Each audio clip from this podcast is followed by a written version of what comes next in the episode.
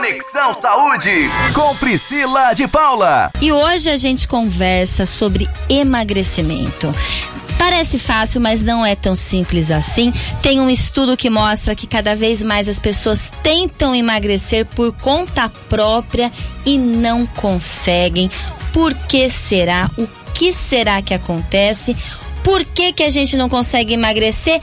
Até quando a gente tem algumas estratégias que parecem, né, que parecem estar de acordo aí, e é por isso que hoje a gente conversa com a endocrinologista a doutora Mariana Carvalho, porque ela vai ajudar a gente com este assunto, que é um assunto que impacta a população mundial. Boa noite, Priscila. Boa noite a todos. Obrigada pelo convite em falar desse tema super polêmico, né? Isso é um tema polêmico, a gente agradece aqui sua participação, doutora Mariana. E hoje a gente vai falar porque parece fácil, mas não é tão simples assim. Porque às vezes a gente para de comer, bebe mais água, aumenta ali os exercícios físicos e a gente não consegue de fato é, emagrecer, perder peso. Doutora, explica pra gente um pouquinho qual que é essa questão da perda de peso, qual que é o raciocínio? Então, Priscila, primeiro para a gente falar a respeito de perda de peso, primeiro a gente tem que entender os mecanismos que levam ao ganho de peso. Né? Então são mecanismos muito complexos e o ganho de peso, sobrepeso, obesidade, é, são doenças multifatoriais, tá? Ou seja, não tem só uma causa envolvida. Existem vários mecanismos que estão envolvidos, né, no ganho de peso e que é, se isso se postergar ao longo da vida, se esse processo ele não for cessado, você pode levar um quadro de obesidade, né? Que é o um acúmulo excessivo de, de gordura, de tecido adiposo no nosso corpo. Doutora, parece que quando a gente vai envelhecendo, de fato a gente vai tendo mais dificuldade para emagrecer. Isso é algo que é um fato ou é um mito? Não, isso é um fato. Entre as causas. É, exatamente, então isso é um fato. É, entre as causas de, de ganho de peso, né? A gente tem primeiro a questão genética, que eu sempre gosto de falar, tá? A genética é responsável por 40 até 70% dos casos de obesidade que nós temos. Né? Olha, bastante 40%. É. Mas não também é determinante, né? A gente não pode falar, ah, minha mãe é gordinha, meu pai é gordinho, então não tenho jeito, não tenho solução. Isso, a gente não pode ficar escravo disso daí, né? Então, é, obviamente que quem tem casos na família, a chance aumenta, né? É uma herança que ela é multi multifatorial, né? Então são vários genes aí que estão envolvidos, porém o ambiente ele vai ser muito determinante no desenvolvimento dessa obesidade, tá? Eu falo que um ambiente obesogênico, ele também favorece o ganho de peso numa pessoa que tem tendência. Não é só sobre emagrecimento, são as pessoas tentando emagrecer por conta própria e não estão conseguindo. Então, Mariana, doutora Mariana, a gente percebe que é sim como você falou, uma questão, é uma doença a obesidade. E a gente precisa de um médico, a gente precisa de uma equipe multidisciplinar é, para entender melhor quais são as melhores estratégias para o emagrecimento. É, então, é, como eu havia dito, né, é, para a gente falar em estratégia de emagrecimento, a gente tem que entender o processo de ganho de peso. Claro. Né? Então, tem a questão genética, tem a questão do ambiente obesogênico, tá? O que, que é isso? Então, quando você está exposto a um ambiente que você tem uma alimentação ruim, né, é uma alimentação rica em carboidratos, gorduras saturadas, né, muitos hipercalóricos, né, alimentos, comidas ricas, né, em em, de uma qualidade ruim nutricionalmente falando aí, mas que são hipercalóricas, é, baixa assim exposição a nível de atividade física, porque hoje em dia já, a gente já tem um estilo de vida que acaba acarretando em menos gasto energético basal, vamos dizer assim, né? Então, é, quanto menos exercício você faz, né, menos você vai gastar. Então, se você consome muito e gasta pouco, a conta não fecha, né? É e aí acaba acumulando. mesmo, é, é matemática. Tem, exatamente. É, assim, na teoria sim, mas na prática não é muito, né? Tem gente que come muito, tem gente que é sedentária e acaba não ganhando peso. É aí que a genética entra como fator determinante. E o ganho de peso, é, ele também está associado, você começa a acumular gordura. E o nosso tecido adiposo, ele é um órgão endocrinológico, ou seja, ele secreta hormônios que vão piorar o seu apetite. Né? Então ele conversa com o seu.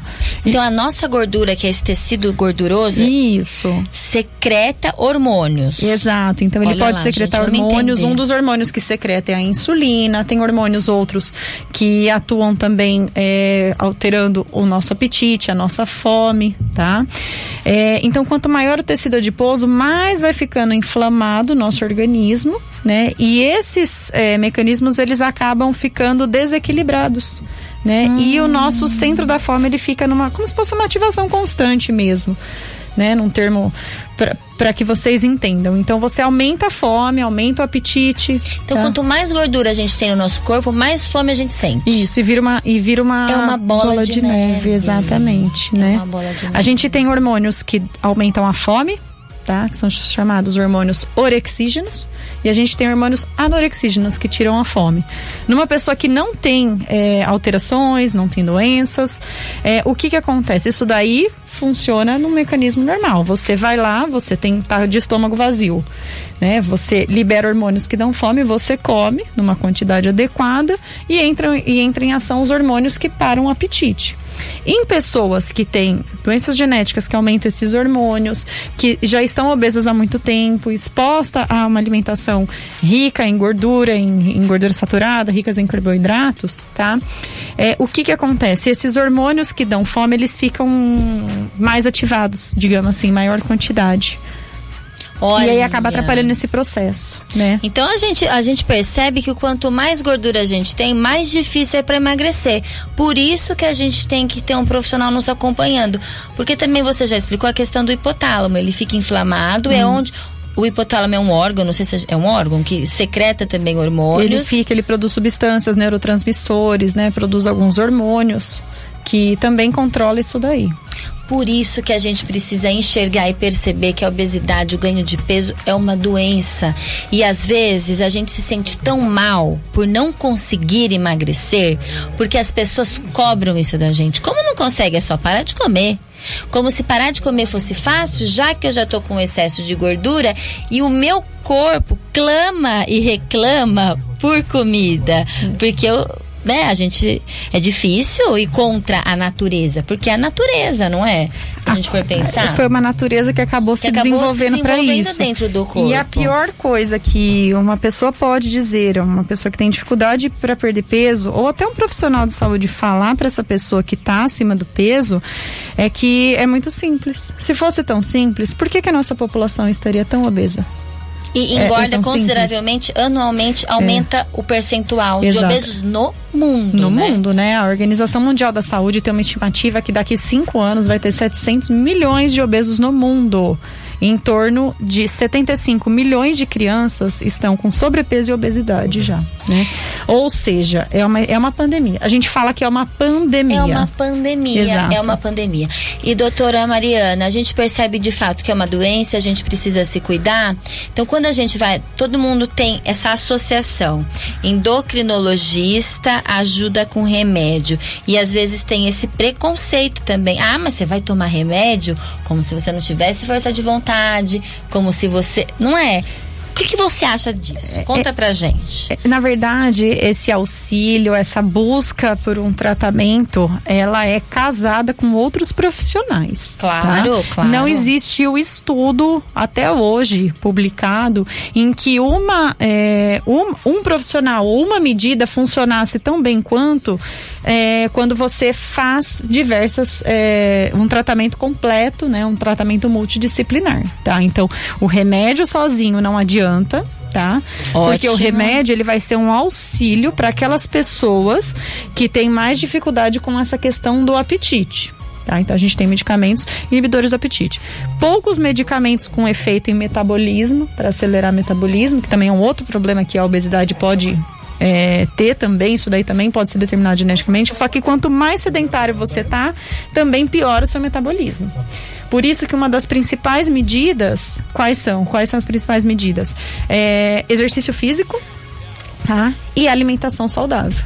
Então o remédio vai ser só mais um adjuvante, assim como a cirurgia bariátrica, que é a O cirurgia do redução. remédio, ele pode ajudar nessa questão da compulsão, porque se a gente já está acima do peso, o nosso organismo já está secretando esses hormônios que nos impedem de não ter fome. A gente tem um, um excesso de fome, né? Fora da normalidade. Então o remédio pode ajudar sim. Ele pode ajudar, ele não é indicado em todos os casos. Os casos devem ser avaliados pontualmente. E a gente não tem uma, um arsenal de medicamentos tão grande tá? Para tratamento de perda de peso hoje em dia. São poucas as medicações, né, é, disponíveis e cada um tem um, um, o, seu, o seu efeito aí, né? E hoje a conversa é extremamente importante porque a gente fala das pessoas que tentam emagrecer por conta própria e não conseguem. Parece fácil, mas não é tão simples assim. E quem nos ajuda é ela, a doutora Mariana. E eu já vou entrar com uma pergunta assim, bem polêmica, viu, doutora Mariana? Vamos Porque lá. a gente às vezes sabe, né? Parece óbvio, ah, mas eu tô comendo menos, eu aumentei os exercícios físicos, tô bebendo bastante água, porque a gente sabe que é importantíssimo beber água para emagrecer ou para qualquer outra questão de saúde, né? Ou até faço algumas estratégias prejudiciais, às vezes eu tomo laxante, pulo refeição, mas mesmo assim não tô conseguindo emagrecer. O que será que pode ser, doutora? Então, é, algo que precisa ser bem claro aqui para todos é que o tratamento é extremamente individualizado. Cada indivíduo é único. Né? Até quando você pega famílias de, é, de irmãos que são gêmeos, cada um vai responder de uma maneira ao tratamento, tá? Lógico que vai depender de, de vários fatores aí, tá? É, uma, o que funciona para um não funciona para outro tá? Então não adianta querer fazer a dieta que a vizinha fez, tomar um remédio que o amigo tomou, né? Fazer o tipo de exercício que o primo fez, porque não vai dar certo. O tratamento é extremamente individualizado.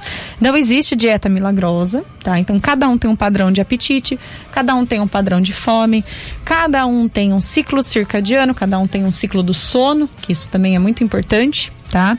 Cada um tem um metabolismo, um gasto energético, um, uma história de vida, cada um tem uma história de ganho de peso. Então, tudo isso nós levamos em conta. O estresse prejudica, doutora? O estresse pode prejudicar, sem dúvida, né? Porque o estresse ele pode desencadear é, fatores emocionais, né? E algumas pessoas, quando têm oscilações de humor, né, acabam desenvolvendo depressão, ansiedade e acabam desenvolvendo mais aquele comer compulsivo, tá? Então, isso é muito individual. Tem gente que não tem a questão da compulsão alimentar. Tem pessoas que têm isso muito forte, muito nítido, né? Então, tudo isso vai depender. Tem gente que come mais durante o dia, tem gente que tem mais fome durante a noite, tem gente que acorda de madrugada para comer, tem e um é hábito. mito ou verdade a questão que comer à noite engorda mais que comer de dia? É, hoje a gente tem um conceito que a gente fala que é a cronobiologia. Então, é a gente respeitar esse, esse, essa cronobiologia aí nossa, né? O que, que é isso? E durante doutora? o dia a gente tem uma vida ativa maior, né? Então à noite o seu gasto energético é menos. Então, na teoria, você precisaria comer mais ao longo do dia e comer menos no período da noite, né? Hum. Então, isso daí tem um pouco de verdade, sim, com certeza. Tá? Sem levantar de madrugada e assaltar a geladeira, Sem então, né, levantar de doutora? madrugada. Um outro fator é também uma é o trabalho. né? Com certeza, sem dúvida. Um outro fator importante, trabalhadores noturnos, né? Então, quem troca os- o, dia pela noite, quem tem essas alterações do ciclo sono-vigília, acabam tendo mais secreção desses hormônios que aumentam o apetite. Hum. Tá? E fica bagunçado, né, a rotina, né? Então não tem jeito. Doutora Mariane, quando a gente procura a senhora no consultório, é, a gente tem também que fazer exames, né? Os exames são importantes. Alguns exames sim que nós fazemos na consulta inicial, tá? Principalmente para ver se pode ter algum outro fator atrapalhando essa questão do ganho de peso, tá? É, e quem está acima do peso pode ter várias complicações da doença, né? Então pode ter síndrome metabólica associada, de, alterações de glicemia, diabetes, hipertensão, alterações do colesterol, ácido úrico, apneia do sono. né? Então tem várias doenças que são consequências da obesidade. Por isso que a gente fala que estratégias importantes é, de saúde pública, medidas importantes, envolvem o tratamento sério da obesidade. Coisa que a gente não tem. É difícil, né? É, é aquilo que nós falamos no começo da entrevista. Muita gente acha que é essa questão do ganho do peso é, é uma safadeza da pessoa. Né? Sim, Desculpa o termo, mas é isso claro. mesmo, né? Ah, então é só você parar de comer. Não é, ainda mais quando está no estágio mais avançado. Tem que parar de comer, com certeza, mas é complexo, né? Envolve mudança de hábito, envolve rotina acima de tudo, tá?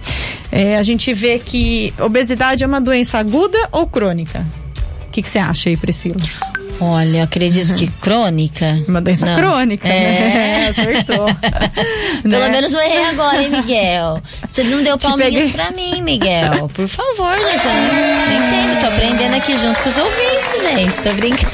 É isso aí. Quando a gente tem uma doença. Por que, que eu tô falando isso, tô trazendo isso à tona, né?